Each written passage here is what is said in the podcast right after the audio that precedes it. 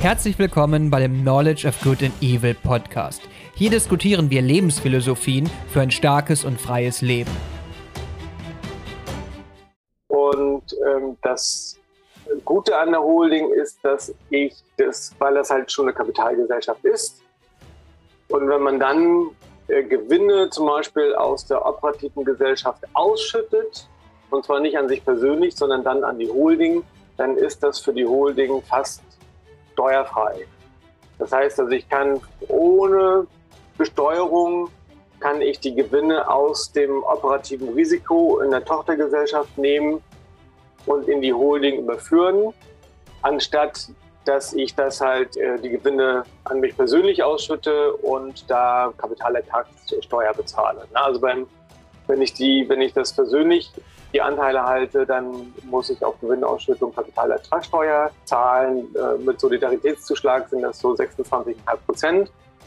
Und die Holding zahlt effektiv nur, nur anderthalb Prozent. Ja, hallo, herzlich willkommen, Alexander Keck von Unternehmergold. Ich freue mich sehr, dass du heute die Zeit nimmst, um ja, mit uns über sehr spannende Themen zu reden. Ja, ich freue mich auch hier zu sein. Danke, Benedikt. Ja, heute haben wir äh, mehrere sehr spannende Themen vorbereitet. Einmal werden wir über sein Buch reden, hier weniger Steuern und mehr Vermögen. Habe ich auch gelesen und fand es echt sehr, sehr spannend, interessant. Da geht es um Holdingstrukturen, wie man damit Steuern sparen kann. Und das hat mir auch zu verstehen gegeben, weil ich habe immer diese ganzen Coaching-Firmenstrukturen reingeguckt und da war immer irgendwie eine Holding drin. Ich dachte mir, okay, was hat das damit auf sich? Jetzt äh, weiß ich's. Darauf werden wir zu sprechen kommen und wir werden zu sprechen kommen, was so die großen Unterschiede sind zwischen einem Selbstständigen und einem Unternehmer. Das sind so die Themen, auf die ihr euch heute freuen könnt. Ah, fangen wir aber erstmal damit an. Ähm, wer, wer bist du eigentlich? Stell dich mir gerne den Zuschauern vor, ähm, ja, wer du eigentlich bist und was für dein Werdegang ist, was du gerade tust.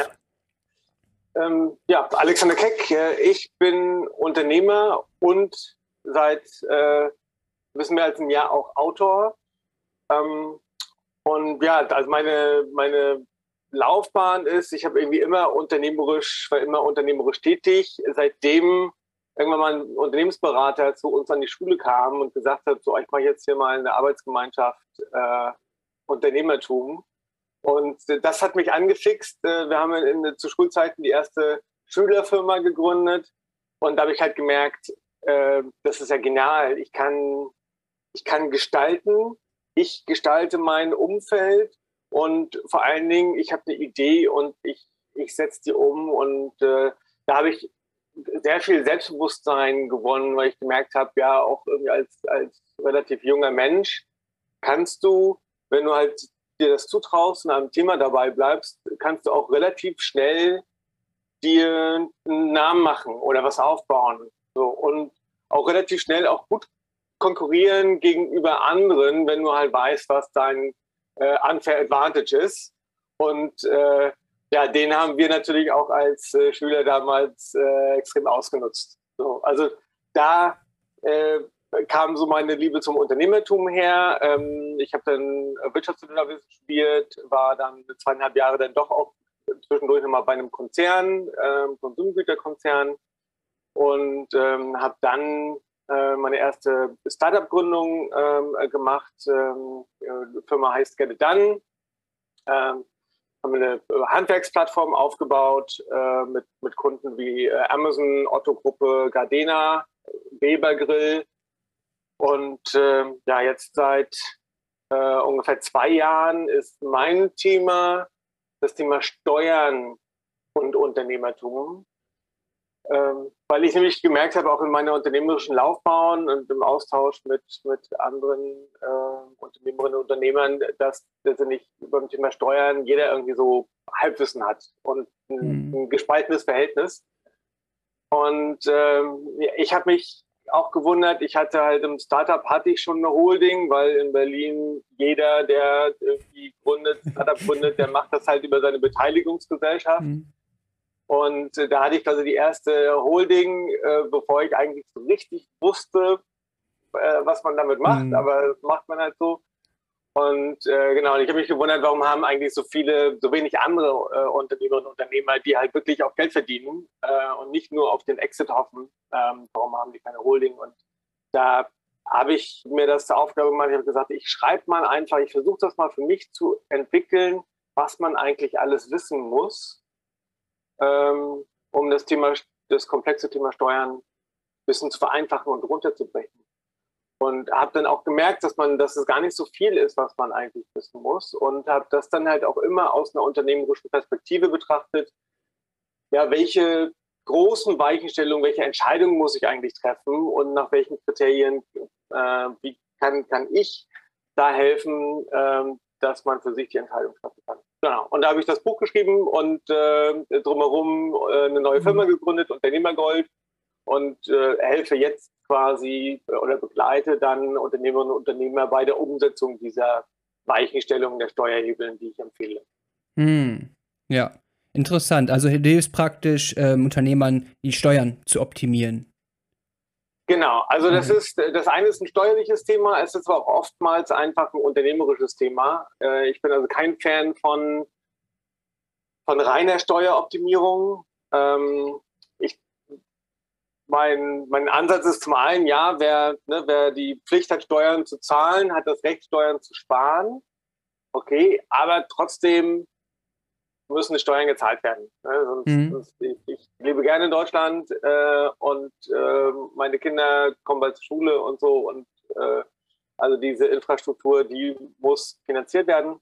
Ähm, also es geht also nicht um Steueroptimierung und das letzte Quäntchen rauszuholen, sondern es geht halt wirklich darum, einfach eine äh, solidere Struktur aufzubauen. Mhm. Und das hat dann halt meistens auch äh, Auswirkungen oder Einflüsse auf, äh, auf das unternehmerische Handeln. Also gar nicht nur äh, einen, steuerlichen Einfluss. Ja. Mhm. Und das zusammenpasst, also wenn es unternehmerisch sinnvoll ist, das zu machen und man gleichzeitig Steuern spart, dann finde ich, äh, mhm. haben wir was Gutes geschafft. Ja, auf jeden Fall. Ähm, was, das fand ich auch gerade spannend an dem Buch, dass es halt eben nicht diese, so ins Detail die kleinen Quäntchen rausstellen, sondern einfach so, die sind ja fünf Schritte, praktisch diese großen fünf Blöcke, wie man praktisch äh, das angeht. Und ich hatte schon ein bisschen Angst, ein Steuerbuch zu lesen, muss ich sagen. Aber dann war es doch ähm, sehr, sehr gut verständlich, auf jeden Fall. Ähm, wir können ja dann mal direkt auf das Thema Steuern eingehen. Was, was ist denn so dein Ansatz dafür? Was erklärst du in deinem Buch? Ähm, natürlich jetzt nicht in dem Detail, wie das Buch selbst ist. Ja. Genau, also das ist, ähm, ich beschreibe im Buch fünf Steuerhebel, die aufeinander aufbauen. Und der allererste Hebel ist, dass man, ähm, um überhaupt irgendwie Steuern gestalten zu können, braucht man als Unternehmerin und Unternehmer braucht man eine GmbH oder eine UG, also auf jeden Fall eine Kapitalgesellschaft. Denn erst mit einer Kapitalgesellschaft wie der UG oder GmbH schaffst du für das Unternehmen eine eigene Rechtsperson. So, und dann bei der Besteuerung, wenn wir über Steuern reden, sind es immer zwei Sachen, die relevant sind. Also das eine ist, wer wird besteuert und dann, was wird besteuert. Also es ist immer so diese Kombination. So, und das, das Was kann man meist nicht so wirklich äh, beeinflussen, ähm, aber das Wer. Und äh, dafür, damit das Wer sich ändert, ist es halt gut einfach, wenn das eine andere Person ist. Das heißt also, wenn du, solange du zum Beispiel als Einzelunternehmer oder in der GBR oder freiberuflich tätig bist, da kannst du gar nicht viel machen. Dein, dein komplettes Einkommen wird halt als dein persönliches Einkommen versteuert. So. Ähm, und äh, da ist halt, ne, da kannst du halt irgendwie gucken, dass du halt alle äh, Freigrenzen ausnutzt oder so. Äh, und, und alle Belege einreichst, da kannst du nicht viel machen. Aber wenn du eine Kapitalgesellschaft hast, dann kannst du steuern und gestalten, wie viel von deinem Gewinn soll in der GmbH versteuert werden und wie viel von deinem von dem Gewinn, das, den du erwirtschaftest, soll bei dir persönlich einkommen, sodass du das bei dir persönlich besteuerst. So, das ist so der erste große mhm. Hebel. Und der zweite, der sich anschließt, ist die Holding. Ähm, was ich, hast du noch eine Frage zur, zur GmbH oder wollen wir die Holding hm. gleich mitmachen, weil ich ja. im Prinzip ja. finde, dass man das. Das passt direkt gut zusammen. Halt, der Sinn der GmbH ist praktisch zwischen dem Geld, was reinfließt, praktisch noch was zwischenzuschalten, dass es nicht direkt ähm, zum Privatvermögen zählt und nicht direkt so persönlich versteuert wird. Richtig, also Jetzt, ja gar nicht, genau, gar nicht da, dazwischen schalten, sondern ähm, einfach nur also ich sehe das als, als Trennung. Ne? Du ja. trennst das Unternehmen von deiner Person. Und deswegen finde ich das ja. auch ähm, unternehmerisch sinnvoll. Deswegen, also die, die GmbH ist ein ganz wichtiges Element auf der Entwicklung, von der Entwicklung von einem Selbstständigen hin zum Unternehmer, Unternehmerin, ähm, weil man, wie gesagt, das halt auch in der Rechtsform mhm. deutlich macht. Ne? Der Unterschied ist ja, äh, dass du, wenn du selbstständig bist, dann bist du selbst und ständig, du bist das Unternehmen und mhm. du bist im Prinzip bist du in deinem Unternehmen angestellt, bei dir selbst angestellt. Und ähm, wenn du ein Unternehmen aufbaust, dann ähm, ja, baust du eine Maschine auf, wo die Wertschöpfung mehr und mehr von deiner Person losgelöst ist. So, äh, und diese Maschine heißt also von deiner, ne, dieses Losgelöstsein, das ist halt auch, das schaffst du halt auch mit einer Kapitalgesellschaft, sodass du auch da letztendlich äh, ein juristisch eigenständiges Gebilde hast. Und da muss man halt auf ein paar Sachen natürlich achten, weil das wirklich eine eigenständige Person mhm. ist. Das heißt, ich darf nicht einfach ans Firmenkonto ran und mir da Sachen. Äh, kannst, kannst dich dein Gehalt x-beliebig erhöhen und senken, wie halt beim einzelnen genau, Unternehmen. Genau, man muss, sich an, man muss sich an so ein paar Regeln halten. Mhm. Ansonsten sagt das Finanzamt, ähm, ja, aber du verhältst dich so, als wärst du immer noch ein Einzelunternehmer, mhm. also müssen wir dich auch besteuern. Ja. Ähm, genau, aber ich finde halt auch, das ist so ein bisschen die, die GmbH zwingt dich halt zu einer gewissen Professionalität. Und mhm. wenn dein, wenn du wächst und du diese Entwicklung ähm, mitmachst und, und dein Unternehmen wächst, dann ist diese Professionalität ist gut, dass das mhm. gefordert wird und dass man sich an so ein paar Regeln halten muss. Und äh, genau, und ansonsten, wenn man sich halt nicht dran hält, dann muss man halt damit rechnen, dass man, äh, dass man dann höher besteuert wird im Prinzip ähm, ja, als, als wäre man, als wäre man Einzelunternehmer. Ja. Okay, dann kommen wir zur Holding. Mhm. Genau. Ich finde, GmbH und Holding muss man eigentlich zusammen, äh, immer zusammen denken. Ähm, also eigentlich ist das für mich zusammen eine, eine Rechtsform und zwar aus dem folgenden Grund. Ähm, ich hatte ja gesagt, eigentlich die, die Holding war das, was mich zu dem Thema überhaupt geführt hat. Äh, und ähm, das, der Grund ist nämlich, wenn du eine, eine Holding hast oder äh, dein Unternehmen in der Holding ist, dann ist das letztendlich, dann schiebst du eine GmbH dazwischen. Das heißt also, es sind zwei GmbHs übereinander, anstatt dass du die Anteile der GmbH persönlich hältst, hältst du Anteile an der Holding und die Holding oder die operative GmbH ist eine Tochtergesellschaft der Holding. Mhm. Und dieses Holding-Prinzip, das ist letztendlich also auch wahnsinnig gängig. Äh, alle Vermögenden haben ihr Geld, äh, besitzen ihr Geld oder das Vermögen nicht persönlich, sondern haben das in Kapitalgesellschaften. Und das sind halt überwiegend dann ähm, Holdinggesellschaften. Und ähm, ansonsten eine Holding ist immer eine ganz normale GmbH. Also das ist keine, keine besondere Rechtsform, mhm. sondern das ist halt einfach das eine ganz normale GmbH, die dadurch zur Holding wird, indem sie Vermögen hält, ne, to hold. Mhm. Ja, ähm, so. Das ist erstmal, was eine Holding, was eine Holding ist. Und ähm, das Gute an der Holding ist, dass ich das, weil das halt schon eine Kapitalgesellschaft ist, und wenn man dann äh, Gewinne zum Beispiel aus der operativen Gesellschaft ausschüttet, und zwar nicht an sich persönlich, sondern dann an die Holding, dann ist das für die Holding fast steuerfrei. Das heißt also, ich kann ohne Besteuerung kann ich die Gewinne aus dem operativen Risiko in der Tochtergesellschaft nehmen und in die Holding überführen, mhm.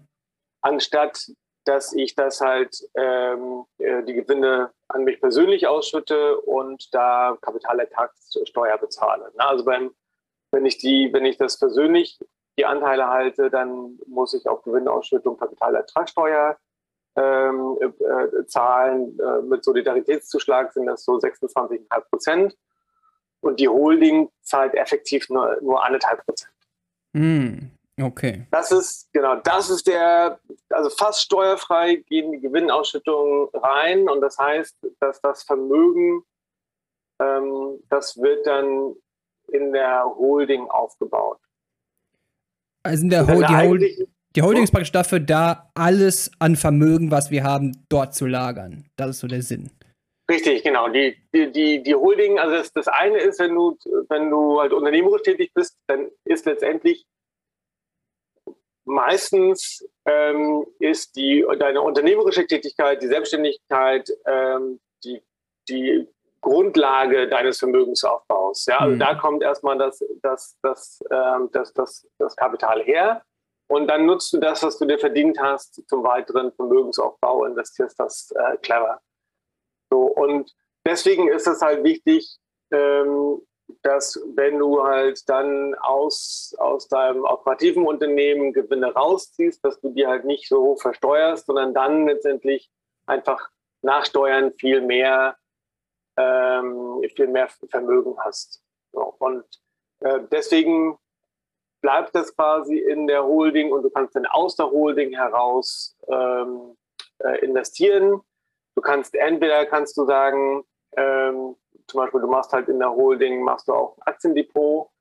Ähm, der Vorteil da ist, dass äh, diese, diese Besteuerung, äh, die wir erklärt haben bei der Tochtergesellschaft, das gilt halt auch bei, äh, bei Aktieninvestitionen. Das heißt, also wenn du in Wachstumsaktien äh, investierst und äh, Tesla innerhalb von zwei Jahren ähm, um 1500 Prozent nach oben geht, mhm. dann sind diese Kursgewinne auch für die Holding fast steuerfrei. Mhm. Während du persönlich, hättest du das äh, äh Depot persönlich, 26,5 Prozent Steuern zahlen musst. Also das heißt also auch Investitionen, einige Investitionen sind in der Holding deutlich besser. Ähm, aber du, man kann halt auch das Kapital relativ äh, einfach hin und her schieben, zum Beispiel über Darlehen. Also wenn du jetzt äh, private Investitionen tätigen willst, weil du dir ein Haus kaufen willst, in dem du persönlich drin wohnst, ähm, dann kann dir die Holding dafür ein Darlehen geben. Und so, mit dem, mhm. mit dem Geld, dann kannst du, das, das sieht für die Bank sieht das aus, wenn du zusätzlich noch eine Bankfinanzierung hast, äh, sieht das für die Bank aus wie Eigenkapital. Also ne, du kannst, aber du hast, das, das Schöne ist, mhm. äh, du hast das gleiche Geld erwirtschaftet, zahlst aber insgesamt halt weniger Steuern darauf, hast also deutlich mehr Eigenkapital, ähm, das dir die Holding zur Verfügung stellen kann, als wenn du das halt einfach voll persönlich mhm. versteuert hättest. Das und das, das Darlehen macht man praktisch, um halt die Steuern nicht zu zahlen, wenn man sich das auszahlen würde. Richtig, genau. Okay. Also das, das Darlehen ist ja, ähm, also jemandem Geld leihen, äh, kostet erstmal nichts. Die, die, äh, ne, die Zinsflüsse, mhm. das wären Erträge, die muss man, äh, die muss man äh, versteuern. Ähm, aber das Leihen kostet nichts. Aber wenn ich, wenn ich dir was schenke, ne, dann kommen wir halt, oder wenn, mhm. Äh, wenn ich halt äh, persönlich Geld rausnehme, dann muss das halt zusätzlich besteuert werden. Und wie gesagt, dadurch, dass das halt immer noch in der Kapitalgesellschaft bleibt, ist das ja schon mal versteuert worden. Das heißt also, dass dieser Steuervorteil ist eigentlich nur, um eine Doppelbesteuerung zu vermeiden. Aber sobald das Kapital, das Einkommen bei dir persönlich landet, dann hat das in Deutschland halt immer irgendwie so einen Konsumverdacht und mhm. wird erstmal so hoch besteuert wie sonst eigentlich nichts. Äh, mhm. Und aus dem, was dann übrig bleibt, kannst du halt normalerweise deine Investitionen oder auch irgendwie deine Sparraten machen.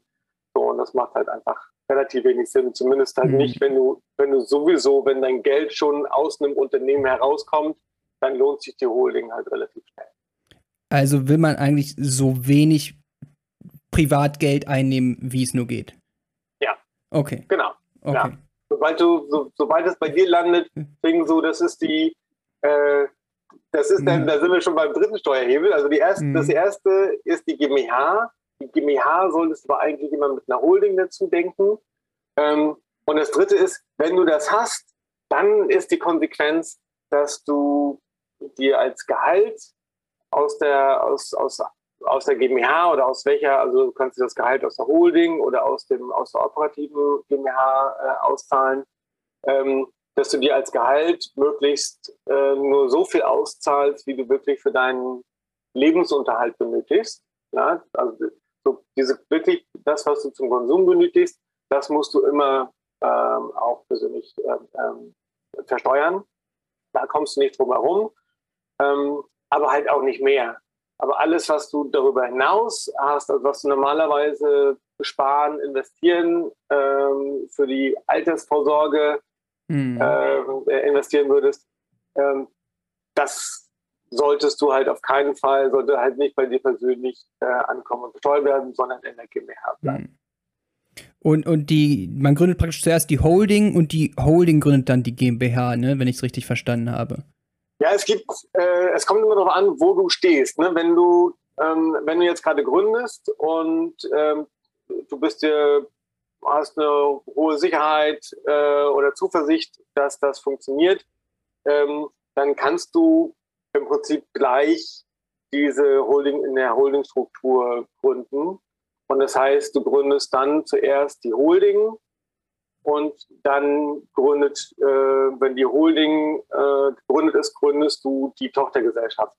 So, und das geht im Prinzip, also du kannst das bei einem Notartermin, kannst du beide Gesellschaften, mhm. sowohl die Mutter, die Holding, als auch die Tochter äh, gründen, auch mit einem Stammkapital. Also die Holding kann das Stammkapital ähm, mhm. runtergeben ähm, an, die, äh, an die Tochter. Das kannst du zusammen machen. Aber wenn du schon gegründet hast und persönlich gegründet hast, ähm, dann kannst du auch, äh, ist auch immer noch die Möglichkeit, eine Holding reinzuziehen äh, über eine sogenannte Einbringung. Ja, also dass du deine persönlichen Anteile in eine Holdinggesellschaft äh, einbringst. Das geht auch. Ah, okay, also wenn ich schon eine GmbH habe, dann kann ich eine Holding gründen und dann irgendwie die, die Anteile verkaufen oder wie? Ja, es ist, es ist kein Verkaufen, mhm. ähm, es ist eine Einbringung. Also du, genau, du gründest dann, äh, wenn du schon, eine, wenn du schon eine, eine GmbH hast, ähm, wäre das so, dass du eine zweite GmbH, äh, dann die Holding GmbH gründest und dann äh, machst du äh, eine, eine, Kapitalerhöhung äh, bei dieser Holding und für diese mhm. neuen Anteile, die tauschst du letztendlich gegen deine persönlichen GmbH-Anteile. Mhm. Und dieser, dieser Weg, ähm, der, ähm, ja, der ist halt einfach steuerrechtlich dann äh, vorbezeichnet, sodass das halt ähm, kein Verkauf ist oder nicht als Verkauf besteuert wird, solange du halt die Mehrheit der Anteile hast. Dann kannst du das mhm. jederzeit steuerneutral machen. Wenn du weniger als die Mehrheit der Anteile an der, an der Tochter GmbH, am operativen Unternehmen hast, dann ähm, wird es steuerfrei sehr schwer. Also dann, dann würde diese Übertragung zur Holding besteuert als wie ein mhm. richtiger Verkauf, obwohl okay. kein Geld geflossen ist. Das heißt, ähm, es, ist, es ist immer so gut. Ähm, ich habe in äh, meinem Buch GmbH Gründen, habe ich dann auch, okay, also wann solltest du unbedingt schon mhm. bei der Gründung, bei der ersten Gründung gründen? Und das ist halt, also wenn du mit weniger als der Hälfte der Anteile startest oder weniger als 50 Prozent plus eins, also äh, genau die Hälfte mhm. reicht leider auch nicht, dann solltest du möglichst gleich mit der Holding starten, weil mhm. es hinterher steuerneutral äh, nur in Ausnahmesituationen noch möglich ist. Mhm, okay. Aber es wird sich wahrscheinlich langfristig trotzdem lohnen, das zu versteuern, ne? Genau, also es, es, es lohnt sich so mit der, mit der Holding, das, die, die Holding hat zwei, zwei große Ströme, gerade wenn man aus diesem mhm. Unternehmenseinkommen, und das ist ja, das ist ja mein Schwerpunkt, also ich, ich liebe es halt mit Unternehmerinnen und Unternehmern zusammenzuarbeiten. Und das heißt, wie gesagt, die Quelle des Vermögens ist in der, sind unternehmerische Gewinne. Und äh, wenn man halt ein, ein äh, Unternehmen aufbaut, ähm, dann ist das quasi, also per Definition baut man was auf, was verkaufbar ist. Ja, also wenn, wenn ich was auf, wenn ich eine Maschine aufbaue, mhm. bei der die Wertschöpfung ohne mich funktioniert, dann habe ich was, was ich verkaufen kann. Mhm. Also das sind, das sind Assets. So. Und, ähm, und das Schöne ist halt an der Holding, ähm, dass diese nicht nur, wenn ich die Gewinne rausziehe aus dem operativen Unternehmen, ist das fast steuerfrei, sondern wenn ich die Tochter GmbH verkaufe, dann sind auch diese Verkaufserlöse fast steuerfrei mhm. für die Holding. Das heißt, die Holding zahlt, ähm, wenn ich wenn ich einen Verkaufsgewinn habe von, ich sage jetzt mal eine Million Euro, ähm, dann zahlt die, die Holding 1,5 Prozent Steuern darauf. Mhm. Äh, und also das sind 15.000 Euro. Ne? Das ist, das mhm. ist quasi bei, das ist ein Rundungsfehler mhm. äh, bei der Größenordnung. So. Fast steuerfrei, während ähm, hättest du das nicht, dann ähm, äh, müsstest du auch da etwa 25 Prozent mhm. äh, äh, Steuern aufzahlen. Also das macht dann in dem Sinne eine Viertelmillion mhm. Unterschied. Äh, und deswegen lohnt es sich, wenn man das langfristig plant ähm, und man auch denkt, dass man, dass man noch wächst, ähm, dann, dann kann es sich auch, äh, auch vorher lohnen, ähm, selbst wenn man halt erstmal in diesen sauren Apfel der Besteuerung äh, mhm. beißen muss. Genau.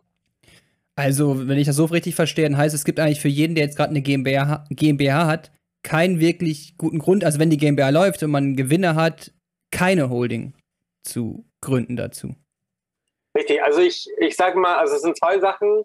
Ähm, also planst du dein Unternehmen einmal zu verkaufen, wenn da, wenn da ein Jahr kommt, dann, dann brauchst du eine Holding. Ja? Ähm, es gibt aber auch zum Beispiel, ähm, es gibt auch Selbstständige, für die sich die, ähm, die GmbH steuerlich lohnt, die also im Prinzip mit der, bei denen die GmbH eigentlich ähnlich ist wie in der Selbstständigkeit in einem Einzelunternehmen, wo ich halt eher in einem Dienstleistungsmodus äh, unterwegs bin äh, und dann halt einfach direkt zum Beispiel Unternehmensberatung äh, mache ähm, eins zu eins, also ein relativ klassisches Modell, dann habe ich ja nichts, also dann habe ich nichts, was ich verkaufen kann. Also wenn ich, wenn mhm. ich denke, dass, dass ich die GmbH ähm, nie verkaufe und dass da auch kein Haftungsrisiko drin ist, dann könnte ich auch mein Vermögen einfach in dieser, in dieser äh, operativen GmbH lassen. Mhm. So. Das, das ist grundsätzlich möglich. Ich finde halt immer so, das mit der Haftung, also ich finde diese zwei Dinge, äh, ich finde es immer gut, mein Vermögen vom Unternehmen mhm. zu trennen, um diese Haftungsmauer zu haben. Denn das Problem bei Haftung ist, dass man die Risiken ganz oft nicht sieht. Also, ja. äh, ich meine, bei jetzt so virtuellen Businesses oder ne, wo, wo du eigentlich Online-Business, Nomad ähm, und äh, du hast mhm. nichts Physisches, keine Logistik, kein gar nichts, wo jetzt mal irgendwie ein äh, Gabelstapler äh, irgendwie über den, mhm. über, über den Fuß fahren kann oder so. Ähm, da passieren schon vermutlich weniger Dinge, aber das ist halt so bei Haftungsgeschichten, kann ich wirklich alles übersehen, äh, wem ich irgendwie auf die Füße trete und ob ich äh, von irgendwem Markenrechte verletze oder äh, wer irgend, aus welchem mhm. Grund auch immer Schadenersatz vielleicht ähm, äh, einfordern kann. Und ähm, da denke ich, ich, ich wäre mir mit, äh, mit zwei Gesellschaften, mhm. Ähm, wäre es mir wohler, weil ich halt dann, wie gesagt, zwischen, zwischen jeder GmbH ist immer so eine, so eine Brandmauer. Mhm. Ja, und diese Brandmauer gegen das, gegen die Haftungsrisiken. Ähm, und ich finde, so Brandmauern, ja, das, das mhm. ist gut für den Flughafen, wenn da mal was passiert. Und das ist auch gut äh, quasi fürs Vermögen, um da halt mhm. einfach diese Risiken voneinander zu trennen. Ja, ja ich finde, das wirkt auch irgendwie sauberer und irgendwie schöner, wenn man weiß, okay, das ist praktisch meine Bank mit, mit allem meinen Wertsachen, das andere ist halt das Geschäft so. Genau. Aber es ist, genau, man muss das halt auch mhm. für, für, für sich persönlich dann sehen. Ähm, also gerade wenn du startest, manchmal ist es dann auch einfach ein bisschen, also von, von von, äh, von einem Einzelunternehmen, also direkt zu so einer Doppelstock GmbH zu wechseln, ähm, kann vielleicht auch ein bisschen zu viel ähm, Barriere sein. Ähm, das heißt, also, da kann man dann auch, solange einmal, wie gesagt, die Mehrheit gehört, auch erstmal mit einer GmbH starten mhm. und dann zieht man die nächste rein oder oder man kann auch ausgliedern, könnte man auch, mhm. äh, dass man das dann rausnimmt in eine Tochtergesellschaft. Also da sind dann schon, äh, schon Möglichkeiten, aber ansonsten ähm, sehe ich das genauso. Also gerade mhm. je umfangreicher meine unternehmerischen Tätigkeiten werden und je komplexer das dann wird, dann ist das auch gut, das einfach voneinander zu trennen. Mhm. Weil ich halt auch nicht weiß, ähm, das, das fängt schon damit an, wenn ich vielleicht auch mal Investoren aufnehmen will ähm, oder äh, irgendwie nur vielleicht nicht alles verkaufen, sondern einen Teil verkaufen und so. Das wird schon schwierig. Ähm, also wenn, wenn, wenn da das Vermögen drin liegt mhm. und ne, ich dann erstmal erst dann anfange, aus, alles auseinander zu mhm. sortieren, mhm. ähm, wird es halt aufwendiger, als wenn ich quasi von vornherein Ordnung gehalten ja. habe und, und das getrennt gemacht habe. Okay. Ähm, wenn, wenn jetzt Einzelunternehmer zuschauen und denken, okay, das klingt ja echt spannend mit der Steueroptimierung, ähm, ab wann lohnt sich das jetzt für einen Einzelunternehmer oder eine GBR jetzt, ähm, ja, das umzuwandeln in eine GmbH oder eher in ja. diese Holdingstruktur? Ja, also ähm, die, die Daumenregel ist, ähm, oder andersrum, ich leite nochmal ein, wir haben ja gesagt, dass ähm, die Steuervorteile der GmbH, die lohnen sich halt, äh, oder wirken nur auf das, was in der GmbH bleibt. Ne? Das heißt also, es ist immer nur auf das, was man halt mehr verdient, als man zum Lebensunterhalt benötigt. Also immer nur diese, ich sag mal, die Sparrate. Mhm. So Spar- oder Investitionsrate.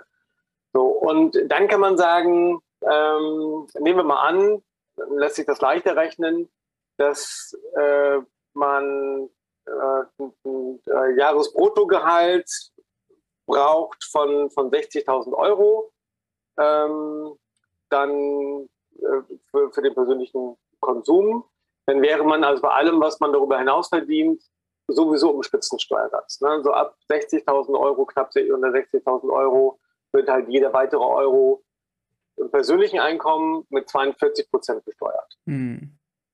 So, und in der GmbH wird jeder Euro mit 30 Prozent besteuert. Das heißt also, auf 10.000 Euro, die ich ähm, übrig habe, oder ne, diese Sparquote, würde ich normalerweise im persönlichen Einkommen äh, 42 Prozent, also 4.200 Euro Steuern zahlen und die GmbH zahlt nur 30 Prozent, also mhm. 3.000 Euro Steuern. Also für je 10.000 Euro, die ich in der GmbH besteuere oder versteuere und nicht persönlich, ähm, spare ich 1200 Euro.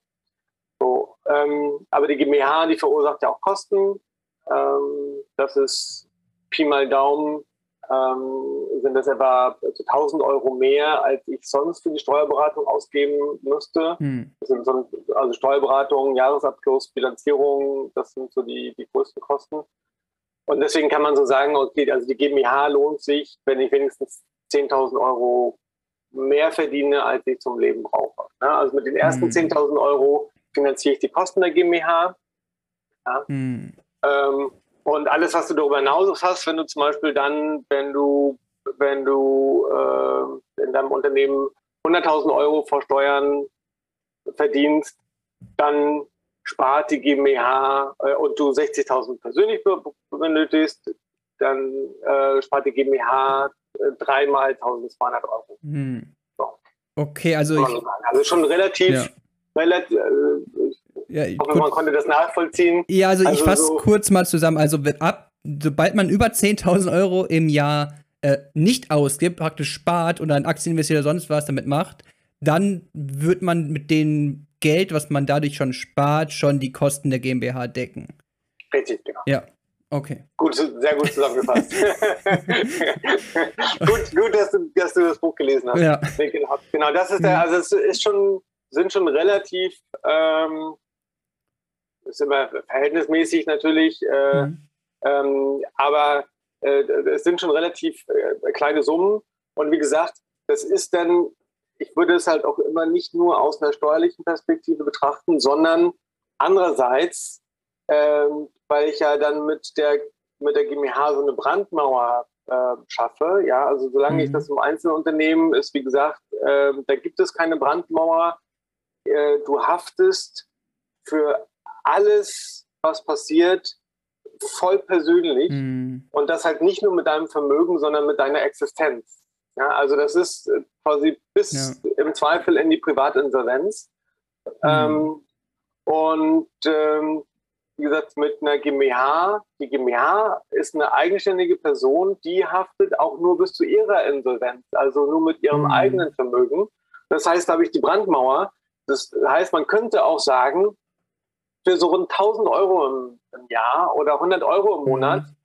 erschaffe ich mir diese Brandmauer und das ist, das ist die, ist für mich mhm. die, die, die, günstigste Versicherung, die ich eigentlich haben kann, weil ich mhm. weiß, da gibt es kein, gibt's kein Kleingedrucktes. Ja, da muss mhm. ich schon, schon selbst grobe Fehler machen, ähm, um da diese, diese Brandmauer letztendlich äh, einzureißen.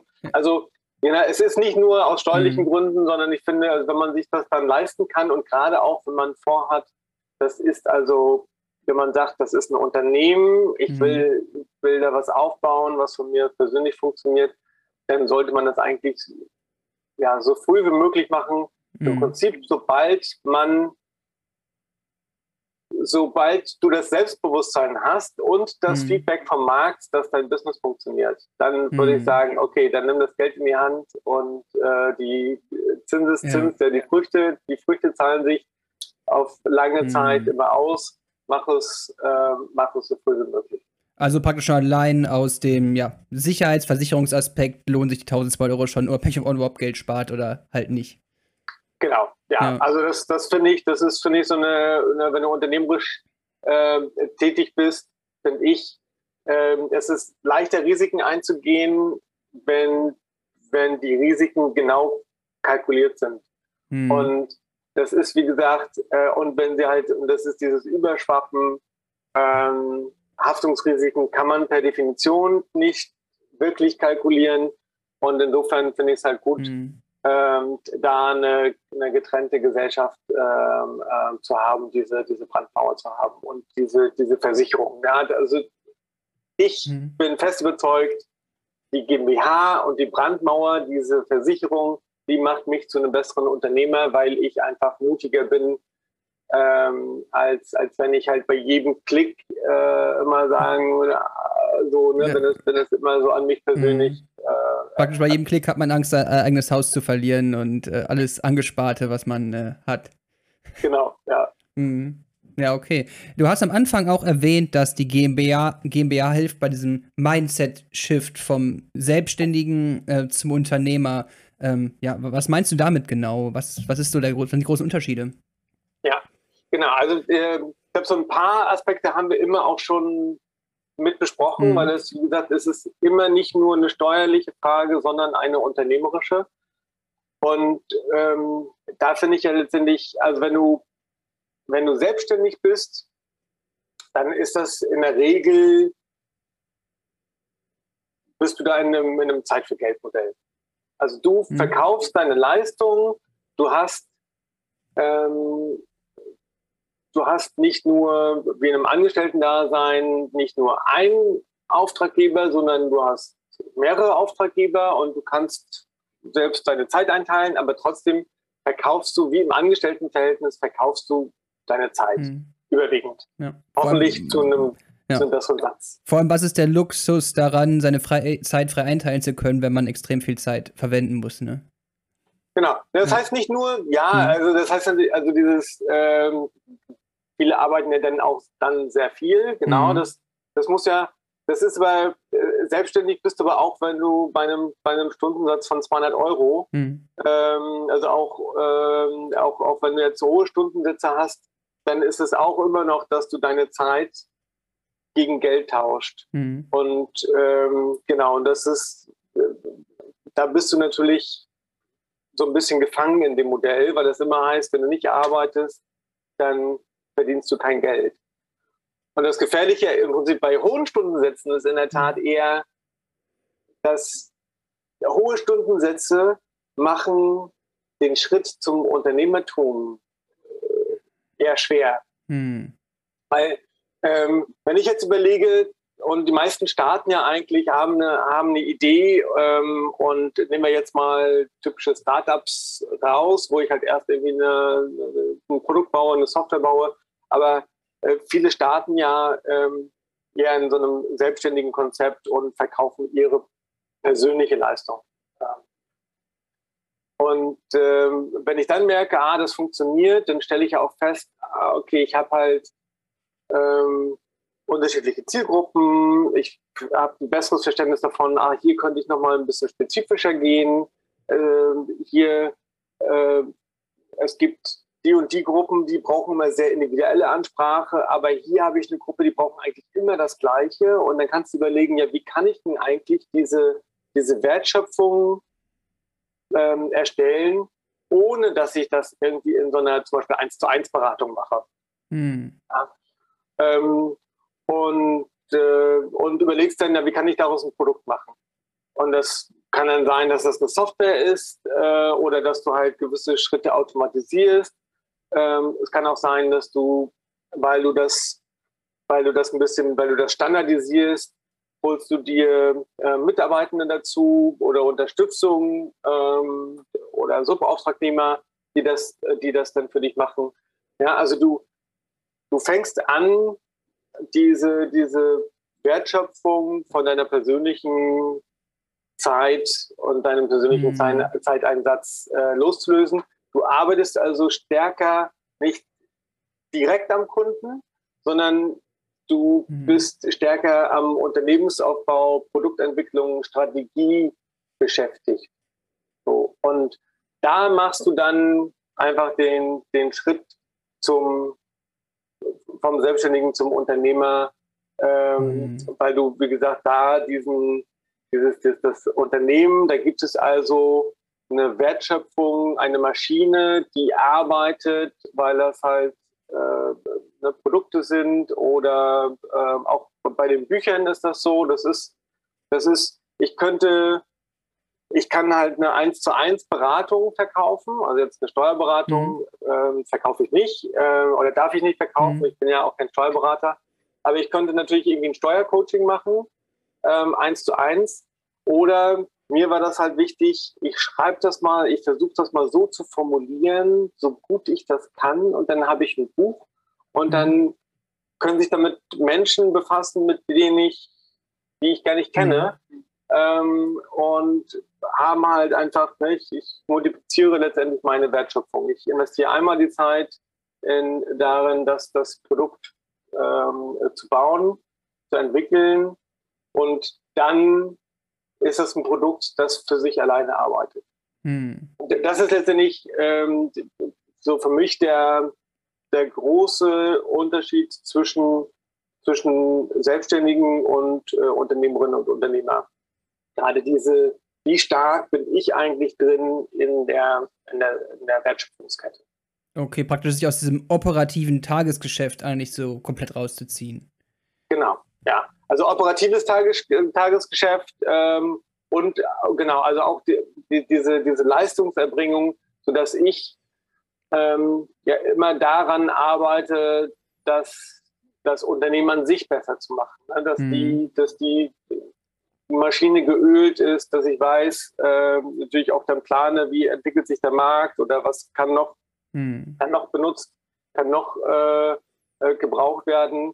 Also ich kümmere mich im Prinzip ähm, ja um die Umsätze in einem Jahr, in ein paar Jahren und kümmere mich darum, dass das Unternehmen wertvoller wird. Denn ähm, das, das finde ich so das, das Beste. Es gibt das Buch äh, von Stefan Mehrath, ähm, Der Weg zum erfolgreichen mhm. Unternehmer. Und das fand ich ziemlich genial, denn der, der, der Kunde von einem Unternehmer ist nicht der eigentliche Kunde, sondern ist der Nachfolger. Mhm. Ja, das heißt also, dieses Konzept, dass ich im Prinzip als Unternehmer sollte ich nicht den Wert jetzt für den, für den Kunden jetzt schaffen, sondern überlegen, wie kann ich das Unternehmen wertvoller machen, ähm, um das jemandem ähm, später einmal mhm. zu verkaufen. Das ist der, das ist der große, wow. der große Schritt. Ja. Das ist natürlich, das ist eine Entwicklungsstufe. Mhm. Ja, man muss, das ist auch nicht von äh, jetzt lege ich den Schalter um, mhm. sondern es geht halt einfach darum zu erkennen, ich muss aus diesem Zeit für Geld Modell rauskommen, weil es, wie gesagt, sehr, sehr begrenzt ist und, und einfach in dem Freiheitsgrad auch, äh, äh, auch eingeschränkt, muss ich rauskommen und das schaffe ich halt mhm. nur, indem ich in irgendeiner Form die Wertschöpfung mhm. loslöse und dann letztendlich, genau, dann kann das, das über unterschiedlichste Modelle, ähm, kann das sein, dass man halt ein größeres Team aufbaut, äh,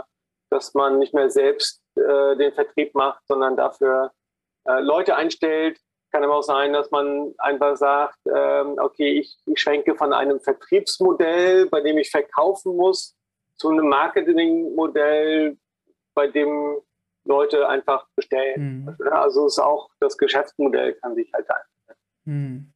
Ja, also der Gedanke, dass man praktisch nicht den Endkunden als Kunde, sondern den Verkäufer, finde ich äh, sehr, sehr spannend. Also, also den Typen, an dem man das genau. verkaufen will. Ja. Natürlich ist genau. da der Kundenwert, den man schafft, ein Faktor, der den Unternehmenswert bestimmt, aber es ist halt nicht alles so, ne? Ähm, genau. genau. Und, und das ist aber, äh, also das ist dieser, äh, natürlich geht es nicht ohne den Kundenwert. Mhm. Also ähm, ich muss natürlich immer sicher gehen und das ist, da, da fängt es an. Also ich muss natürlich sicher gehen, dass ich, ähm, dass ich Probleme löse oder einen Wert schöpfe ähm, bei, meinem, äh, bei meinen Kundinnen und mhm. Kunden. Klar. Also das ist, das ist die Grundlage. Ja. so, okay. Ja. Also mhm. äh, für ein nachhaltiges, für ja. ein nachhaltiges mhm. äh, äh Modell da sollte es anfangen. Und wenn ich das geschafft habe, dann baue ich das auf und dann gucke ich halt, wie schaffe ich das, dass das halt auch ohne mich ähm, funktioniert. Mhm. Und nur dann habe ich natürlich was, was ich irgendwann auch mal, ähm, auch mal verkaufen kann. Ja, also das ist, mhm. ähm, das ist jetzt nicht, dass ich jetzt das irgendwie das, das Beiwerk hübscher mache, damit es netter aussieht zum, zum Verkaufen, mhm. sondern ich stelle einfach nur sicher, ich fokussiere nicht darauf, dass ich eine spezifische Kunden glücklich mache, mhm. sondern ich fokussiere darauf, wie kann ich ein System aufbauen, bei dem systematisch zufriedene, mhm. glückliche Kundinnen und Kunden bei rauskommen. So. Ja. Und das ist dann diese, ne, und dann ähm, investierst du halt in, in Qualitätssicherung, in Ausbildung von deinen Mitarbeitenden und so weiter und so mhm. fort, um einfach dieses das sicherzustellen. Aber das ist der Unterschied ähm, von, dem, von dem einen zum, zum ja. anderen. Und das heißt ja auch gar nicht, dass man es unbedingt verkauft oder überhaupt verkaufen will, sondern einfach halt dieser, dieser Mindset-Shift praktisch. Richtig, genau. Mhm. So, aber wenn man es aufgebaut hat, dann, äh, also in irgendeiner Form, ähm, man kann das ja nicht für immer machen, ja, ne? okay. dann, weil wir ja nicht immer leben. leben. Ja, ja mhm. genau. Also ähm, ich finde, wenn man was aufgebaut hat, dann ne, warum dann nicht mhm. für jemanden äh, das in irgendeiner Form äh, zu übergeben, ob ja. das jetzt innerhalb des, der Familie mhm, ist klar. oder eine normale Nachfolge oder ich verkaufe das mhm. Unternehmen an, an jemand anderes. Also insofern, sobald ich halt ein einen, einen intrinsischen Wert mhm. da geschaffen habe, ähm, wäre das ja auch sehr schade, das ja. nicht in irgendeiner Form dafür zu sorgen, dass das weiterlebt. Ja, ich glaube, kein Unternehmer will, dass sein ja, Imperium oder seine Firma, die er aufgebaut hat, ein ganzes Leben lang äh, plötzlich äh, einfach verschwindet mit einem. Genau, genau.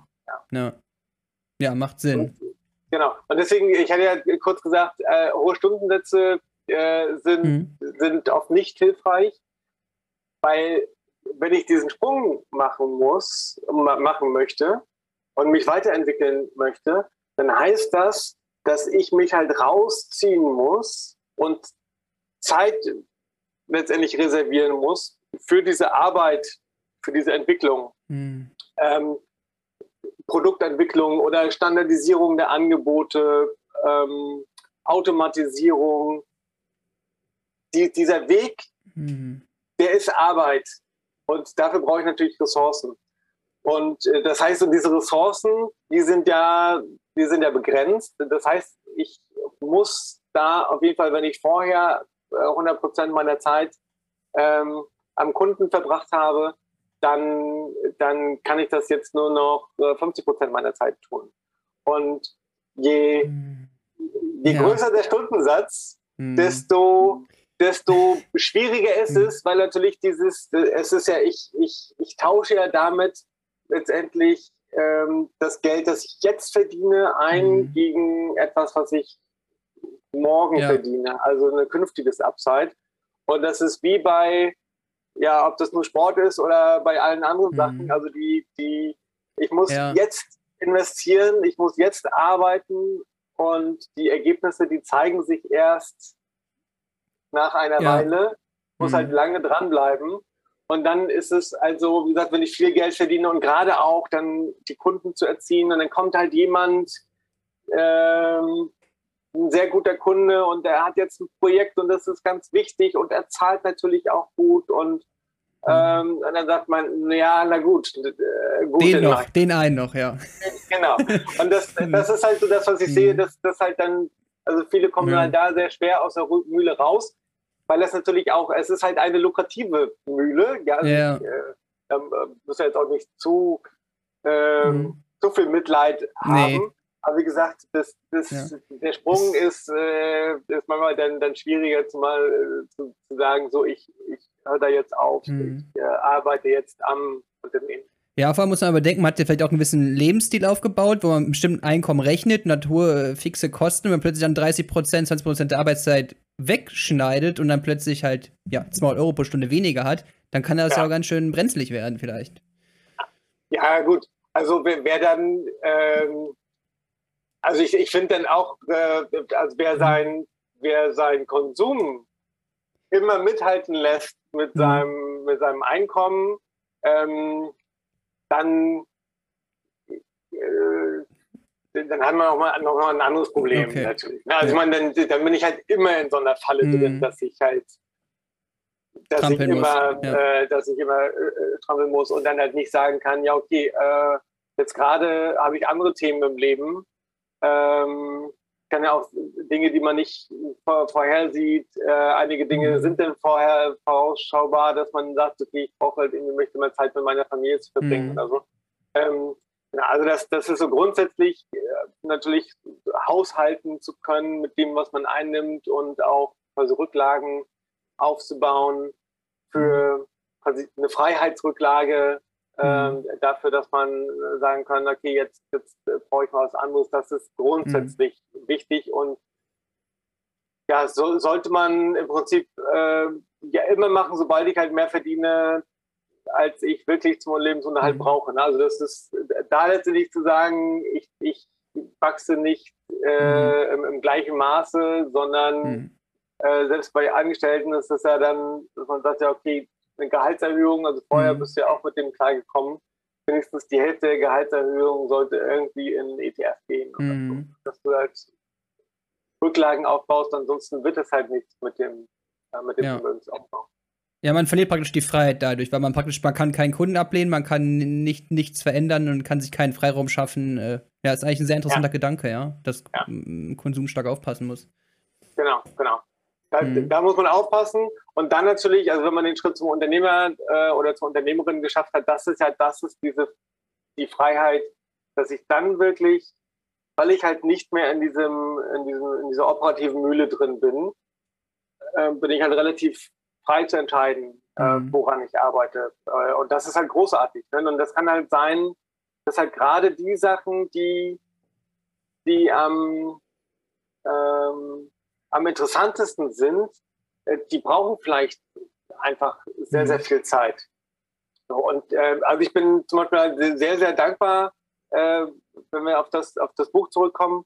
Ähm, ich hatte, ich habe vorher als, als äh, Unternehmensberater gearbeitet, ähm, also Schwerpunkt so Finanzen, also habe Unternehmen geholfen, ihre Finanzen äh, in, den, mhm.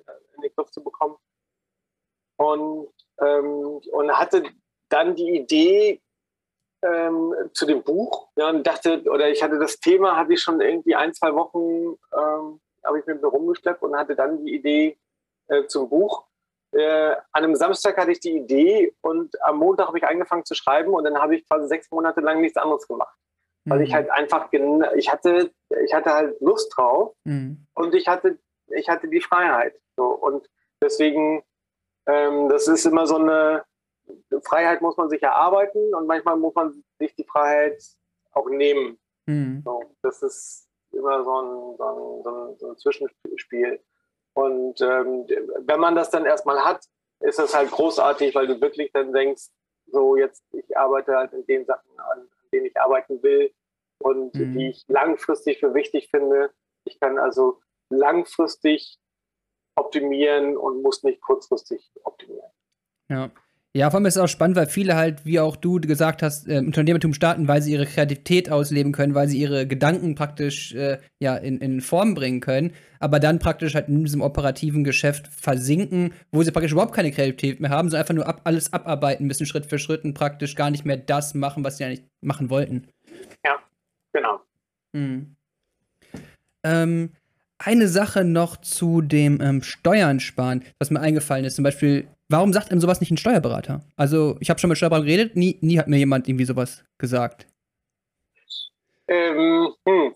Also, grundsätzlich für alles das, was ich, was ich auch beschreibe, du brauchst halt immer eine Steuerberatung. Mhm. Ja, also als, als Unternehmerin und Unternehmer, du brauchst immer eine gute Steuerberatung, aber ähm, es gibt auch da, das ist wie bei ähm, wie in der Medizin, gibt halt Spezialisierungen und, ähm, und so ist es auch so. Die, die meisten Unternehmen haben halt Steuerberatungen, die sich insbesondere um Buchhaltung, Jahresabschluss äh, äh, kümmern. So, das heißt, das ist alles das, was extern insbesondere für das Finanzamt interessant ist. Mhm. Und die Beratung, die muss man zum einen muss man, ist das, äh, die, die kommt nicht einfach ins Haus, ne? nur mhm. weil, weil ähm, die Steuerberaterin alle Informationen hat, macht die da keine Analyse und ruft mhm. dann an, hier, wie wäre es denn mal, das und das zu machen, sondern das ist halt wirklich was, was, das ist eine unternehmerische Aufgabe zu überlegen, ähm, ja, wäre, hier habe ich jetzt, hier plane ich eine Investition oder eine Gründung von einem neuen Unternehmen oder äh, ich kaufe eine Immobilie, äh, wie soll ich das machen? Also das sind so immer dann, wenn man so große Entscheidungen trifft, dann sollte man sich halt auch steuerlich beraten lassen, ähm, was das für steuerliche äh, Einflüsse äh, drauf hat. Und man muss natürlich auch da ein gewisses Grundwissen haben, um, um ja auch formulieren zu können, was man äh, künftig vorhat. Mhm. Ja, weil das ansonsten ist das halt für die Steuerberatung, die, die also die können sich halt sehr, sehr viel Zeit nehmen, aber dann muss man das auch bezahlen. Aber mhm. ansonsten, die wissen ja nicht, was du damit vorhast. Also das heißt, Steuern ist halt nicht so, wie das die meisten sehen, so eine Rückwärtsoptimierung. Ich habe jetzt hier mhm. ähm, 1000 Belege gesammelt übers Jahr über. Äh, jetzt mhm. mache ich hier mal was und äh, hol mal was für mich raus. Das, da ist halt nur noch Feintuning. Da ist, äh, so, so läuft da das nicht. Noch, da ist, ja, nee, okay. da läuft das nicht. So, da, da ist nur noch äh, quasi die Zahlen richtig eintragen. Mhm. Ähm, und dann, da findet man vielleicht auch immer noch was, was man irgendwie vielleicht äh, anders geltend machen kann. Aber das sind letztendlich Peanuts. Mhm. Die großen Steuern sparen ist das vorausschauende Steuersparen und nämlich zu sagen, okay, ähm, ich entscheide mich für die GmbH oder ich mache jetzt, ich mache jetzt eine Holding. Also das ist also eine, eine langfristige äh, Anlage und da muss man, äh, wie gesagt, da muss man halt auch einfach äh, das für sich entscheiden und äh, ein gewisses Grundwissen haben, um einfach die richtigen Fragen stellen zu können und um mit der, um mit den Antworten was anfangen zu können. Ne? Mhm. Das ist wenn man ansonsten eine Frage stellt und dann nicht so genau, dann ist es ja, wenn du kein Grundwissen hast, dann bist du auch schnell, dann, dann versteht man die Antworten nicht, dann erfordere ich also äh, immer mehr mhm. von der Steuerberatung. Also da müssen die halt wirklich noch einfacher erklären mhm. oder ne, also das ist, ich, ich mache es halt letztendlich meiner Gegenseite auch, auch immer schwerer. Mhm. So, und deswegen, das auch das, deswegen dachte ich, okay, ähm, ich, ich schreibe mal ein Buch, um zu sagen, ja, du musst gar nicht, du musst ja nicht alles im Steuerlichen äh, wissen, sondern um für diese langfristigen Weichenstellungen, was musst du denn dafür äh, mhm. wissen? Um das dann leben zu können, und dann hast du ein gewisses Grundwissen und du weißt, wofür du das machst, du weißt grundsätzlich, wie die Besteuerung läuft und dann kannst du halt zur Steuerberatung gehen und sagen, so, jetzt gucken wir uns das mal an, bezogen auf meine persönliche Situation. Gibt es hier irgendwas, warum das für mich nicht funktionieren sollte oder was ich da noch beachten muss? Und jetzt lass uns mal die nächsten Schritte zusammen planen. Okay, also gibt es jetzt keinen Grund, jetzt sauer für Steuerberatung zu sein und zu sagen, hey, warum hast du mir das alles nicht erzählt, sondern sollte äh, Eigenverantwortung suchen. Genau, also grundsätzlich würde ich immer mhm. bei, bei einem selbst anfangen zuerst. Mhm. Und dann ist es aber auch so, dass es, wie gesagt, es gibt halt unterschiedliche Steuerberatungen und die, die meisten Steuerberaterinnen, ähm, also sie sind halt steuerlich, halte ich grundsätzlich sehr viel, also fachlich mhm. halte ich sehr viel von, ähm, von den Steuerberatungen in Deutschland. Ähm, aber es ist, wie gesagt, die meisten Entscheidungen sind in erster Linie unternehmerische Entscheidungen. Mhm. Und ähm, es gibt leider nicht so viele Steuerberatungen und oder Steuerberaterinnen und Steuerberater, die selbst gute Unternehmerinnen sind. Mhm. Und deswegen ist das so, ja, es äh, fehlt da manchmal, fehlt da manchmal die, die, die Brücke. Und zum Beispiel äh, höre ich ja ganz oft ähm, auch, ja, ach, die GmbH, das lohnt sich nicht. Denn wenn man Geld aus der GmbH ausschüttet, dann muss man das ja nochmal besteuern. Mhm. So. Ähm, das heißt also, wenn, wenn ein guter Freund von mir ähm, hat eine, eine, eine, Webagentur, die, die sehr gut läuft, macht das als Einzelunternehmer ähm, und die GmbH lohnt sich und hat halt die Steuerberatung gefragt, ja, wie, wie ist das? Und hat halt einen Vergleich bekommen bei einer Vollausschüttung, als würde er das ganze mm. Geld wieder rausziehen. So. Und da lohnt sich die GmbH natürlich nicht. Ja. Also du musst dann halt immer auch, das ist, das ist eines, die richtige Frage stellen. Das heißt, man kann die mhm. GmbH nicht ohne die Holding denken. Das muss man dann mhm. zusammen sehen. Ähm, und muss dann auch, okay, du gehst auch anders damit um. Wie ist das dann, wenn ich das in in der, in der Holding lasse oder in der GmbH lasse. Ähm, so, und dann muss denen dann das schon sagen. Und wenn man dann merkt, äh, okay, ich bin hier nicht auf einer Ebene oder die Steuerberatung ist gut genug mhm. für die Buchhaltung und den Jahresabschluss, aber ich brauche zum Beispiel für diese Gestaltungsberatung, nennt man das, ne, das mhm. künftige Gestalten und nicht das rückwirkende Optimieren. Für diese Gestaltungsberatung, da gibt es halt auch ähm, ähm, ja, spezielle Steuerberatung auch, die mhm. sich zum Beispiel nur darauf spezialisiert haben. Ja? Es gibt viele Steuerberatungen, die das sehr gut mitmachen, also, mhm. also die sowohl Gestaltungsberatung machen als auch das. Aber es gibt auch viele, die dann sagen, ähm, ja, also die Buchhaltung, ich fokussiere mich auf die Buchhaltung und, und die Gestaltungsberatung. Äh, mhm. Äh, wenn mich halt jemand fragt, dann sage ich jetzt, sage ich nicht, ich mache keine Steuer Gestaltungsberatung. Äh, mhm. Das dann auch nicht. Ich schicke ich schicke die nicht zu den anderen, aber äh, eigentlich sind die, äh, ist das dann nicht ihr, ihr, ihr Steckenpferd. So. Hm. Okay, ich verstehe, sie sind halt in ihrem Fach super, aber selber halt meistens auch einfach so. Die verstehen es auch nicht richtig, was du praktisch in dem Buch erklärst und schlagen es halt nicht von selber vor, sondern. Ja, ja. Äh, genau. Also verstehen das fachlich, verstehen sie ja. das schon, mhm. aber wie gesagt, so unternehmerisch. Ja. Vielleicht weniger, mhm. dass man sagt, ja, aber ich möchte doch auch auch so dieses, was, was viele haben, ich möchte doch da mein Vermögen auch persönlich besitzen. Mhm. Ja, also ich habe kein Problem damit, wenn das, wenn mein Vermögen äh, in der GmbH ist, die ich persönlich besitze ja. und ich, ich, kontrolliere das. Aber äh, mhm. das ist natürlich, ja, da muss man, ähm, das ist halt die häufigste Frage, die ich habe. Ja, aber wenn ich ran will an das GmbH, dann kann ich ja damit nichts machen und muss das immer gleich mhm. besteuern ja, da muss man halt so ein paar Sachen hm. mitdenken. Ja, die GmbH, wie gesagt, geht nicht ohne Holding und eigentlich geht auch nicht ohne Darlehen, weil ich hm. irgendwie immer dann auch mal da, also Kapital ja. her, und her schieben äh, will, ohne dass da gleich eine Besteuerung ist. Hm. Und dann wird es, wie gesagt, wird es halt komplex. Äh, und es ist halt auch einfach sehr, sehr viel Arbeit, das von Grunde auf zu erklären. Hm.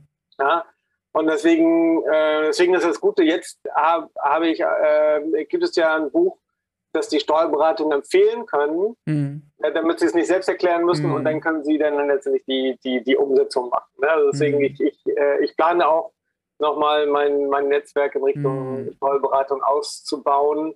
Aber wie gesagt, sind ganz, ganz wichtige Partner für, für alle Unternehmerinnen und Unternehmer äh, in, in, in, Deutschland. Mhm. Ähm, also ich, ich sehe mich da als, als Brückenbauer zwischen, den zwischen, zwei Welten. Zwischen, den, zwischen den zwei Welten, mhm. versuche die ein bisschen zusammenzubringen ähm, und äh, versuche halt, wie gesagt, auch Aufklärungsarbeit zu leisten, äh, ne, dass man da, wie gesagt, halt fragen muss, äh, und einfordern muss und die mhm. richtigen Fragen stellen muss. Und dafür muss ich halt auch vorher ein bisschen was tun, um mhm. gut beraten werden zu können. Würdest du sagen, in deinem Buch sind so alle ähm, wichtigen Grundlagen drin, die man als Unternehmer wissen muss, oder gibt es da noch viel mehr? Steuerlich. Steuerlich, genau. Ja, ja, klar, steuerlich. Was man mit dem Steuerberater besprechen muss, ähm, was für, ja, wie man da rangeht. Ja, ähm, also es gibt schon noch noch Themen, also zum Beispiel, äh, weil es bei mir eher um Vermögen geht, ähm, ist das Thema Umsatzsteuer zum Beispiel spielt bei mir keine Rolle. Ähm, das kann natürlich äh, auch Umsatzsteuer, äh, ne, also da können es Fragestellungen geben, okay. ähm, die ich da jetzt nicht behandle. Aber so grundsätzlich, wie gesagt, so im, im Thema im, im, Sinne von, von Rechtsform äh, zum Beispiel äh, ist da halt einfach sehr, sehr viel abgedeckt. Mhm. Ähm, und nur wenn du halt sehr außergewöhnliche Geschäftsmodelle hast, ähm, ähm, wo es dann zum Beispiel halt, wo eine GmbH, ein KKG oder so, also so Mischgesellschaften sinnvoll sein können. Das habe ich jetzt im, im, im Buch nicht.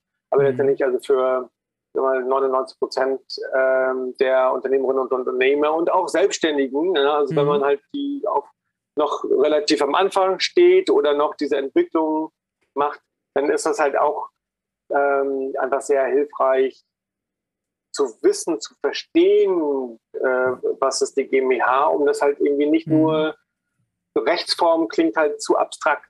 So. Und mhm. ähm, ich will halt, dass die, die Menschen verstehen, ähm, ne, warum, warum man das macht. Und das ist halt, wie gesagt, mhm. nicht nur aus, hier hast du das steuerlich, sondern warum passt das gut in eine solide ähm, Unternehmens- und Vermögensstruktur. Mhm. Ja, ich denke, das ist auf jeden Fall sehr hilfreich. Ähm, vor fünf Jahren habe ich, hab ich eine meine GmbH gegründet gehabt, zur Nachhilfeschule. Und da habe ich das auch mal durchgerechnet, die Steuern. Und da habe ich gesagt, okay, mit GmbH spare ich ja gar nichts, weil ich halt auch mit dieser Vollausstattung gerechnet habe. Ähm, und das ist halt, ja. Ich glaube, das, das, haben viele dieses Problem, dass sie das gar nicht richtig begreifen, weil irgendwie tut sich da fast nichts, wenn man halt mit der Vollausstattung rechnet. Genau, ähm, ja. Das ist das, das Erstaunliche, also wenn, wenn du das mhm. gerade hast, auch, ähm, ich finde immer, eine ganz häufige Frage ist auch, wie hoch darf denn eigentlich mein, mein Geschäftsführergehalt sein mhm. in der GmbH? Weil halt die meisten ähm, ohne Holding die versuchen halt möglichst viel Gewinn übers Gehalt rauszuziehen, weil ähm, das halt im persönlichen Einkommen besteuert wird und das ist nochmal ein bisschen günstiger als diese, diese doppelte Besteuerung dann später nochmal mhm. mit der, äh, mit der Kapitalertragssteuer. Und wie gesagt, wenn man das Buch gelesen hat, dann weiß man, das ist die völlig falsche Frage. Es geht mhm. gar nicht so, ne, wie viel kann ich rausziehen als mhm. Gehalt, sondern eher wie wenig und die Hausaufgaben, mhm. die musst du selbst machen. So, mhm. ähm, aber das ist, das ist halt eine, einfach eine ganz, ganz typische Frage und das ist auch eher dann, äh, sind dann die Fragen, die die Steuerberatung ähm, gestellt werden. Also dieses Prinzip Holding ist zwar relativ gängig und mhm. wird natürlich auch äh, von, von Konzernen und, ähm, äh, ähm, und, und Vermögenden genutzt, aber das Prinzip lässt sich halt genauso gut anwenden, aber ist halt letztendlich bei, ähm, bei normalen Unterne Unternehmern noch nicht so ähm, verbreitet mhm. und deswegen sind das halt auch nicht die, die Fragestellungen. Mhm. Ja, vor allem die meisten Unternehmen verdienen ja auch gar nicht so viel Geld oder so und sich da diese Top-Steuerberater überhaupt leisten zu können und so weiter, wie jetzt irgendwie so Millionen-Startups oder so, sondern müssen sich halt stark selbst damit beschäftigen. Mhm. Ja. ja. Ähm, ja, wie hast, wie bildest du dich eigentlich weiter in deiner unternehmerischen Laufbahn? Wie hast du, äh, ja, wo hast du dein Wissen her? Ähm, also Erfahrung ist immer gut. Mhm. also mhm. das ist, äh, man muss einfach auch selbst Fehler machen. Einige Fehler muss man selbst machen. Äh, mhm. und äh, genau, und an, ansonsten ist, ähm, ist für mich sind, sind, sind Bücher ähm, eine, eine ganz große Quelle, sind halt wirklich ähm, auch jetzt, wo ich selbst mal geschrieben habe, das ist halt, du äh, verbringst halt so viel Zeit damit, das ist so, so destilliert, mhm. so destilliertes Wissen, weil du dich halt beschäftigst, wie kann ich letztendlich, wie kann ich einen gewissen Sachverhalt so, so gut aufbereitet und auch von der logischen Struktur mhm. ähm, und so gut wie möglich erklären, wie nur möglich. Mhm. Ähm, und, ähm, äh, und ich liebe das letztendlich, dass, dass, ähm, dass ich das halt in meiner Zeit äh, machen kann. Also ich, ähm, ich, ich äh, auch YouTube ist so eine, so eine Informations- und Inspirationsquelle, wenn ich mhm. halt irgendwie ad hoc mal was, was braucht. Ähm, aber da fehlt mir halt auch dieses, ich kann halt die Wiedergabegeschwindigkeit einstellen, aber trotzdem mhm. fehlt mir das, ne, dass ich das mit meiner Zeit mhm. einige Seiten zurückblättern und so oder auch beim beim äh, beim, beim E-Book. Also ähm, Bücher sind so der der Ausgangspunkt. Also wenn ich halt also gerade so ähm, ähm, ja, nachhaltige Dinge und jetzt nicht irgendwie ganz ganz hochaktuelle äh, Sachen habe, sondern halt grundsätzlich so Unternehmensentwicklung oder Persönlichkeitsentwicklung oder so. Da gibt es halt so viele wunderbare Bücher, mhm ähm, und so viele Rezensionen, aus denen man, äh, wo man dann mhm. Ideen holen kann, mit welchen Themen man sich dann noch beschäftigen kann. Das ist so meine mhm. Haupt, ja, mhm. äh, Entwicklungsquelle. Mhm. Ja, für Leute, die sich jetzt interessieren, was der Alexander für Bücher liest, du hast da eine sehr, ja, eine sehr gute Liste auf deiner Website auf jeden Fall. Ich werde das mal unten verlinken. Ähm, Genau, genau, danke. Da, da habe ich mal so, also gerade aus unternehmerischen ähm, Aspekten, mhm. ist natürlich Persönlichkeit und Unternehmertum, also mhm. äh, Persönlichkeit gehört da auch äh, stark mit rein. Ähm, aber da habe ich mal so die meine, meine Top 10 mhm. mal, äh, mal zusammengestellt. Genau. Also da finde ich ja. halt, wir hatten schon der Weg zum erfolgreichen Unternehmer von Stefan Merath äh, ist da mit drin. Mhm. Ähm, dann äh, Seven Habits. Ähm, Von Stephen Covey. Äh, genau. Ähm, das ist halt wirklich was, was mhm. man, was ich einmal im Jahr oder alle zwei Jahre mhm. lesen kann, weil das immer so ein Gradmesser ist und einfach wahnsinnig gut diese das so aufzufrischen. Ne? Das, mhm. Da geht es ja gar nicht, also bei ganz vielen Büchern merke ich das bei den richtig guten die liest man jedes Mal mit einer anderen Perspektive, weil man sich ja selbst auch mhm. weiterentwickelt hat bei anderen Themen. Wichtig für einen sind. sind. Ja. Genau, und, ähm, und das, das sind dann die, äh, das sind dann die besten so. Und dass man also aus jedem Buch mhm. nur so ein bisschen was, so ein bisschen was ähm, für sich, für sich mitnimmt. Mhm.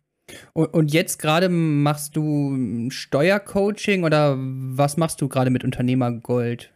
Weil ich habe dein Newsletter bestellt und da kam irgendwie nie Werbung oder so, habe ich das Gefühl. Da kam, wird mir nie was verkauft, also keine Ahnung. Nee, also ähm, ich mache kein Steuercoaching, mhm. ähm, sondern mein Fokus ist aktuell, ich habe halt, äh, ich habe halt ein paar Themen, an denen ich noch arbeite, die ich auch erstmal überwiegend mhm. in einem geschriebenen Format äh, er mhm. erklären will, erläutern okay. will. Ähm, und dann, wie gesagt, diese versuche ich Hilfestellung zu geben äh, bei der Umsetzung der Steuerhebel. Aber diese Umsetzung muss, wie gesagt, eher dann mit einer äh, spezialisierten Beratung gemacht werden. Mhm. Und ähm, da, da, kooperiere ich mit, äh, mit, mit Beratungen. Ähm, habe dann zum Beispiel, äh, ich habe eine Kanzlei, die dann äh, zum Beispiel die betriebliche Altersvorsorge umsetzt. Ähm, mhm. Das wird ähm, jetzt im Sommer ein Thema bei mir. Ähm, ich habe eine, eine, eine, Kanzlei, ähm, die auch spezialisiert ist auf Gestaltungsberatung und, und, und die Umwandlung mhm. äh, vom Einzelunternehmen zur, äh, zur GmbH. Also das sind so Themen. Ähm, und beispielsweise habe ich mit einem Rechtsanwalt zusammen ähm, Musterverträge, also Vertragspakete erstellt, mhm. um dann die Darlehen zum Beispiel relativ ah, okay. einfach selbst machen zu können. Genau. Hm. Ähm, und das ist nicht dann einfach, also ich bin da relativ, ich bin da sehr stolz drauf. Das ist nicht einfach nur ein Mustervertrag, sondern ähm, ganz wichtig ist halt da, dass du auch eine, eine Stellungnahme und eine, äh, eine, Dokumentationsvorlage als, als Geschäftsführer hm. hast, ähm, damit, wenn dann mal eine Betriebsprüfung kommt und sagt, ja, ist das jetzt hier fremdüblich mhm. oder nicht, ähm, dann kannst du halt einfach eine Dokumentation und eine Stellungnahme aus der, aus der äh, Schublade ziehen und sagen, mhm. ja hier, ähm, ich habe mich quasi an die Fremdüblichkeit gehalten, ich habe alles so gemacht, wie es gemacht werden muss.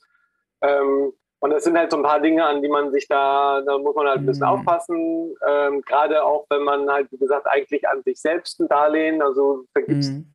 als Geschäftsführer der GmbH, gibst du ein Darlehen mhm. an dich als Person. Das heißt, äh, unterschreibst du dann auch auf beiden Seiten des Vertrages, mhm. des Darlehensvertrages, äh, nur halt mit anderen Hüten auf. Und genau, da muss man sich halt an so ein paar Dinge halten. Und dafür mhm. habe ich zum Beispiel dann halt Produkte äh, entwickelt zusammen mhm. äh, mit, einer, mit einer Anwaltskanzlei. So. Mhm. Das sind so die Dinge, auf die ich, äh, auf die ich fokussiere. Und ich versuche, so wie wir es vorhin gesagt mhm. haben, ich versuche, also aktuell versuche ich halt sehr, sehr disziplin diszipliniert zu sein, möglichst wenig operatives Geschäft zu haben, mhm. sondern möglichst an Produkten ähm, zu arbeiten. Mhm dass ich halt um äh, den größtmöglichen Freiraum, kreativen Freiraum auch, äh, auch zu haben.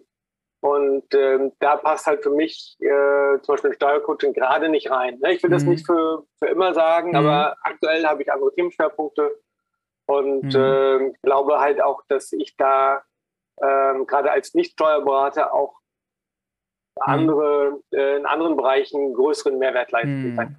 Mhm. Ja, verstehe ich. Also, wenn man praktisch dein Buch gelesen hat oder das andere Buch und man sagt, okay, ich will das, äh, ich weiß nicht genau, wie ich das umsetze, dann kommt man zu dir und du hast dann praktisch die Kanzleien parat, ähm, mit denen man das umsetzen kann, wenn man selber jetzt sagt, okay, ist mir jetzt kompliziert, das selber jetzt herauszufinden. Genau, so und, und du, du findest halt auch, äh, wie gesagt, das, das sind ähm, im, im Buch da muss man ja immer auch sagen, so was lässt man, was nimmt man rein, was nimmt man raus. Mhm. Also ich habe dann halt auch im Newsletter oder auf der Webseite sind dann Themen, die dann teilweise noch ein bisschen tiefer gehen, mhm. ähm, wo ich dann sage, äh, beispielsweise, ja, ab wann, ähm, wann lohnt es sich, ein privates Depot an die Holding zu übertragen mhm. äh, oder geht es überhaupt? Ne? Wie ist das, ähm, wie ist das steuerlich? Mhm. Dann äh, wie wie transferiert man Geld hin und her. Ähm, das sind so Themen, die ich dann ähm, äh, auf der Website oder im Newsletter mhm. dann auch, äh, auch schreibe, weil das, wie gesagt, dann ein bisschen zu tief geht. Mhm. Und dann kann dann jeder im Prinzip genau sagen, ja, wo, wo, wo stehst du mhm. denn gerade? Ja. Was ist also der nächste Steuerhebel, an der für dich mhm. ansteht? Und ähm, genau, dann versuche ich halt da so ein bisschen Weichenstellungen entweder zu mhm. zeigen, gut, äh, mhm. wenn du wenn du keine Steuerberatung hast, dann kannst du dich ähm, äh, dorthin wenden. Oder hier sind auch nochmal ein paar, ähm, paar Hilfestellungen, ähm, um dich bei der Umsetzung zu begleiten. Ja. Ja, also ähm, finde ich auf jeden Fall ein sehr spannendes Thema und ich, also ich kann auf jeden Fall nur jedem das Buch empfehlen. Es ist sehr auf Verständlichkeit hier getrimmt und man muss sich keine Sorgen machen, äh, dass man das nicht versteht. Ich denke, das ja, sollte jeder verstehen. Genau. Und ansonsten, ja, ich ja. habe auch im, ähm, das, das, ähm, ich habe so einen, so einen kostenlosen E-Mail-Kurs, wo ich über mhm. diese, diese Weichenstellung, diese fünf Steuerhebel ähm, mal, mal, mal durchgehe. Ähm, da schicke ich dir nochmal den. Ja, wir können den Link gerne unten einblenden. Den, ja, auf jeden Fall. Genau, da wär, könnt ihr, ähm, ohne ja, 10 Euro zu bezahlen oder was das Buch kostet, ähm, ja, ja direkt die fünf Schritte sehen. ja, genau. ja. Genau, genau. Es ist ja. halt, äh, genau, ich mhm. will, es sind ja auch keine Geheimnisse, ja, mhm. es sind, wie gesagt, ganz, sind geprobte ja. Konzepte mhm. und äh, insofern sind keine Geheimnisse, sondern der Wert mhm. liegt halt darin zu verstehen, äh, warum mhm. das so ist und warum das, wie das hier funktioniert. Ja, ich denke schon, dass für viele da sehr neue Informationen sind, von denen sie noch nie gehört haben, auf jeden Fall. Ja. Ähm, wo können Leute dich, dich noch finden? Also hast du irgendwie, welche Social Media Kanäle sollten die Leute besuchen oder eine äh, Website ist die erste Anlaufstelle? Wo sollen Leute hingehen, genau, wenn sie mehr ähm, über dich ähm, erfahren wollen? Also unternehmergold.de ist die ist die Hauptanlaufstelle und da dann halt über den, äh, über den Newsletter. Ähm, ich bin auch, freue mich auch immer über, über Fragen und, mhm. und Content-Vorschläge. Also wenn es so Themen gibt, äh, da ich lebe natürlich von dem Feedback meiner Leserinnen mhm. und Leser zu wissen, wo muss ich noch nacharbeiten, ähm, welche, ne, welche Themen sind noch interessant. Mhm. Ähm, also das ist die Hauptanlaufstelle. Ansonsten die äh, Social-Media-Kanäle sind ein wenig stiefmütterlich mhm. okay. äh, behandelt aktuell. Also ich habe auch Unternehmergold auf, auf, auf Instagram ähm, und ansonsten einfach Alexander Keck auf LinkedIn. Mhm. Also so Instagram und LinkedIn sind so die, die Hauptkanäle. Ähm, mhm. Das äh, habe ich mir vorgenommen, dann nochmal ein bisschen mehr, mhm. wieder ein bisschen, wieder ein bisschen mehr zu machen, weil ich es natürlich auch, ja, das ist immer Arbeit. Man muss halt, man kann ja nicht alles, äh, nicht, nicht alles gleichzeitig. Nee, äh, ganz klar. Ja, okay. Ja, aber deswegen, deswegen äh, freue ich mich, weil ich halt auf YouTube gar nichts mache. Mhm. Bin ich natürlich immer auch ja. dankbar, ähm, also dankbar für deine Plattform, äh, dass, äh, dass du mir hier die Gelegenheit gegeben ja. hast, da äh, das Thema ja, sehr gerne. Ich denke, es wird auf jeden Fall äh, ein wertvolles Gespräch gewesen sein für viele äh, Leute auf jeden Fall. Ja, also ähm, vielen Dank, dass du da warst und. Benedikt, ich danke dir. Ja, und einen schönen Tag noch. Ciao. Ciao.